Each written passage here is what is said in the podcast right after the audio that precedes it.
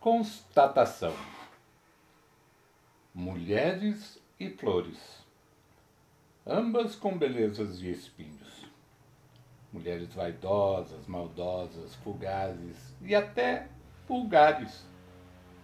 Flores de todas as cores, folhagens, caules e raízes.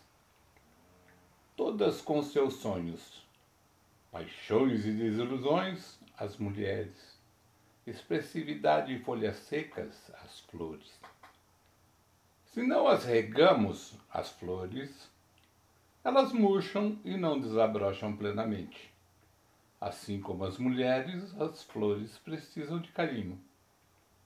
Estão em todos os lugares as mulheres, e até para ir à luta pintam seus lábios de vermelho. Assim como as flores, as mulheres exalam seu perfume inebriante que nos entontece. Mulheres de todas as cores e formas, flores de todos os tamanhos e para todas as ocasiões. Se você não as segura com jeito, as flores, seus espinhos ferem. Se não conduzir com cuidado as mulheres, com certeza se esvairão e desaparecerão na multidão. Sensíveis são as mulheres e as flores. Se abafá-las, morrem as flores. Se sufocá-las, perdem o viço as mulheres.